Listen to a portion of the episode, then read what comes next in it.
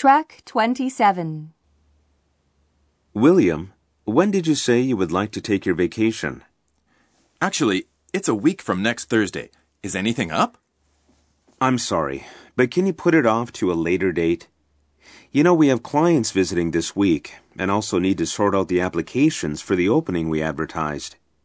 Well, I've booked my tickets already, but canceling shouldn't be a problem. If you don't mind, I'd appreciate that.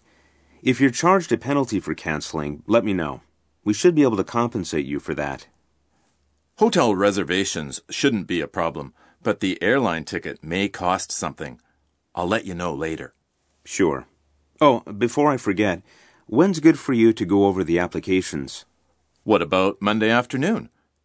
This Friday is the closing date, and some, postmarked on Friday, will arrive on Saturday or even on Monday morning. Okay, Monday afternoon sounds perfect for me. I'll be busy landing clients this week, anyways. How many applications have we received so far? Twelve applicants. I gave a quick look at them already and found some good ones. Sounds good. Okay then. I'll see you in my office with the applications next week.